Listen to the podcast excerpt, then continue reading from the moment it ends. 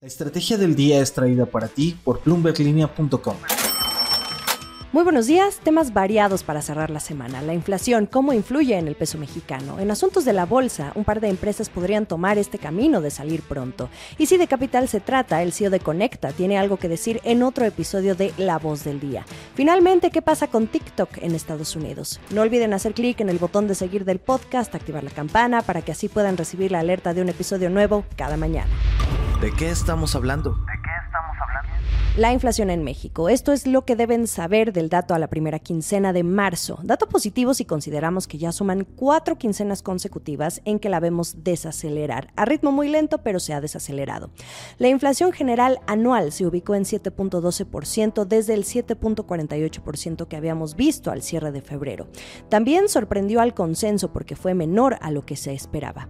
¿Qué nos dice este dato de la inflación general anual? Que la inflación en México está comenzando a regresar a los niveles que vimos durante el primer trimestre de 2022.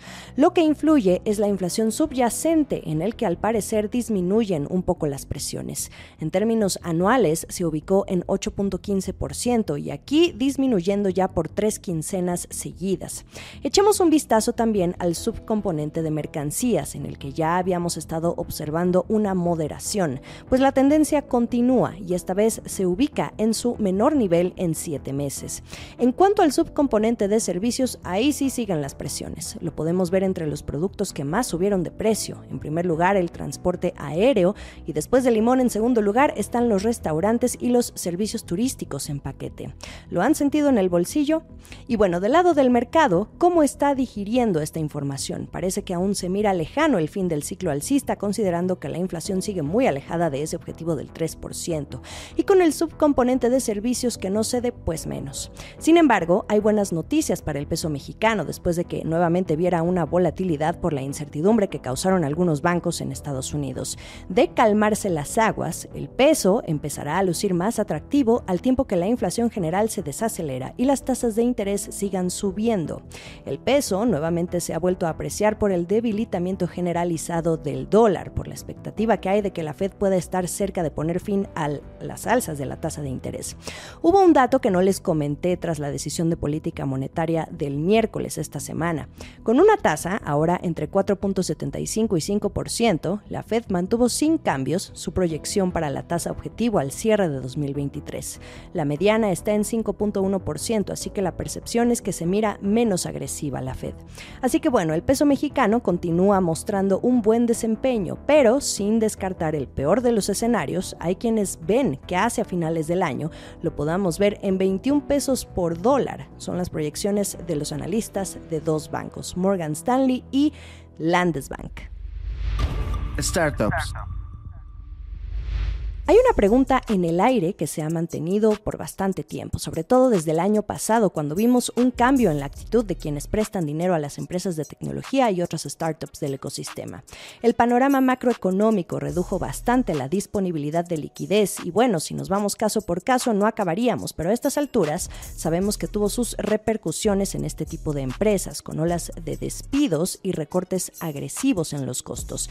Esta semana, un ejecutivo encargado de la bolsa de dinero de SoftBank en América Latina dio un poco de luz. Juan Frank habló con Bloomberg News y adelanta que si los mercados globales se estabilizan, podríamos ver no una, sino varias salidas a bolsa de empresas ya en una etapa madura en México, Colombia y en la región. Juan Frank se concentró principalmente en Rappi. Habla de una probable IPO a finales de año o principios de 2024. Rappi ya ha estado coqueteando con la idea desde hace tiempo, o al menos eso es lo que nos dejaron entrever. Hace no mucho, por allá de 2021, Juan Pablo Ortega, uno de los cofundadores, creó una ola de confusión por unas declaraciones que dio en un evento en Lisboa sobre una posible salida, pero después salió la empresa a matizar un poco ese mensaje. Lo que diga Juan Frank importa porque él mismo ha invertido en Rappi y en muchas otras startups de la región. Así que en esta lista de posibles salidas pueden entrar también nombres como Kavak, Creditas, Madeira Madeira, Único y Clip del mexicano Adolfo Babatz. Yo aquí también agregaría a Merkeo y Avi. Desde Rappi insisten en que no es algo que se esté planeando hoy. Pero por ejemplo, desde otros fondos, el Endeavor Catalyst, ya miran lo mismo. Serían al menos una docena de startups las que estén esperando que los mercados se relajen para salir a bolsa. Habrá que ser precisos para obtener el capital que se busca, que el dinero no sea menor y tampoco que terminen con una evaluación que no refleje su valor real. La voz.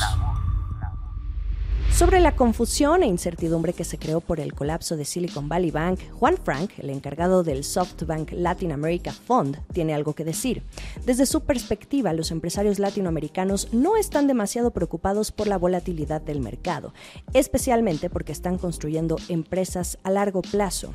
Y esta misma visión me la comparte el mexicano Héctor Cárdenas, cofundador y CEO de Conecta, una de las primeras fintech que abrieron camino en México. Es una empresa procesadora de pagos en línea que ya tiene entre sus clientes lo mismo grandes tecnológicas, gigantes minoristas y otros e-commerce. Él presume tener ya un 7% del mercado del e-commerce y compite con otros titanes como Stripe, PayPal, OpenPay y Mercado Pago. Les comparto un fragmento de la charla que tuvimos e invitarlos a que más tarde escuchen la conversación ampliada en un nuevo episodio de La Voz del Día. Estará disponible en un par de horas más. Les recomiendo seguirnos y activar la campana de alerta para que les llegue la notificación antes que nadie. Aquí un pedazo de lo que podrán escuchar en la versión completa.